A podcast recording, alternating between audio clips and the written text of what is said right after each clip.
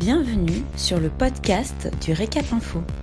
Ce podcast vous donne toute l'actualité de la semaine qu'il ne fallait pas louper.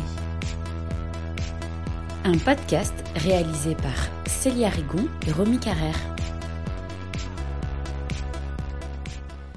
Vous écoutez l'essentiel de l'actualité de la semaine du 3 au 7 août 2020. Accor va supprimer 1000 emplois dans le monde. Victime de la crise sanitaire liée au Covid-19 et à la fermeture d'une grande partie de ses hôtels dans le monde, le groupe hôtelier Accor a conclu un premier semestre 2020 en forte baisse. Ses résultats affichent une perte nette de 1,5 milliard d'euros et son chiffre d'affaires s'est élevé à 917 millions d'euros, soit une baisse de plus de 52% par rapport au premier semestre 2019. Sébastien Bazin, PDG d'Accor, a déclaré, je cite, Le choc que subit notre industrie est sans précédent et d'une violence inouïe. Il a donc annoncé le lancement d'un plan d'économie de 200 millions d'euros.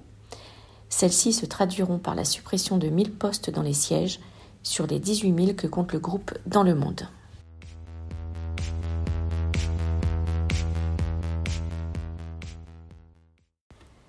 Procédure sanitaire renforcée sur les croisières.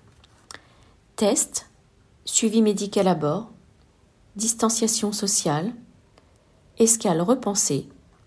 Les compagnies de bateaux de croisière s'adaptent aux conséquences de la crise sanitaire. En adoptant des mesures drastiques, elles sont sur le point d'être à nouveau sur le pont.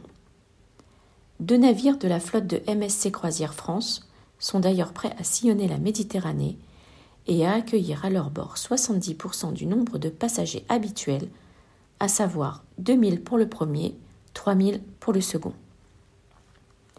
La même envie de repartir sur les mers règne au sein de la compagnie italienne Costa Croisière, qui a mis en place une multitude de procédures sanitaires avec l'aide d'experts scientifiques indépendants. Ces contrôles stricts ont pour but de permettre une réaction rapide en cas de découverte de cas de Covid-19 sur un bateau, comme cela a été le cas en début de semaine à bord du Paul Gauguin de la compagnie Ponant. Les 339 personnes embarquées étaient confinées dans leur cabine 48 heures, puis ont été autorisées à regagner leur domicile après avoir été testées négatives.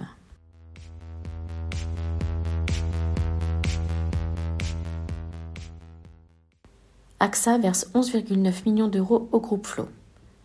Le groupe Flo, structuré autour de 128 restaurants détenus en propre ou en franchise, a négocié avec l'assureur AXA un chèque de 11,9 millions d'euros au titre de la perte d'exploitation due à la crise sanitaire. Le chiffre d'affaires du groupe au premier semestre 2020 s'élève à 38,6 millions d'euros soit un recul de plus de 54% par rapport à 2019. Sans surprise, le résultat net à fin juin 2020 est sérieusement dans le rouge, avec une perte de 15,6 millions d'euros contre une perte de 9,6 millions en 2019.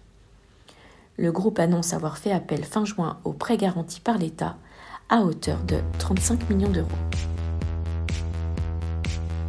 Merci pour votre écoute. Pour retrouver tous nos podcasts, rendez-vous sur notre site www.l'hôtellerie-restauration.fr dans la rubrique vidéo et podcasts.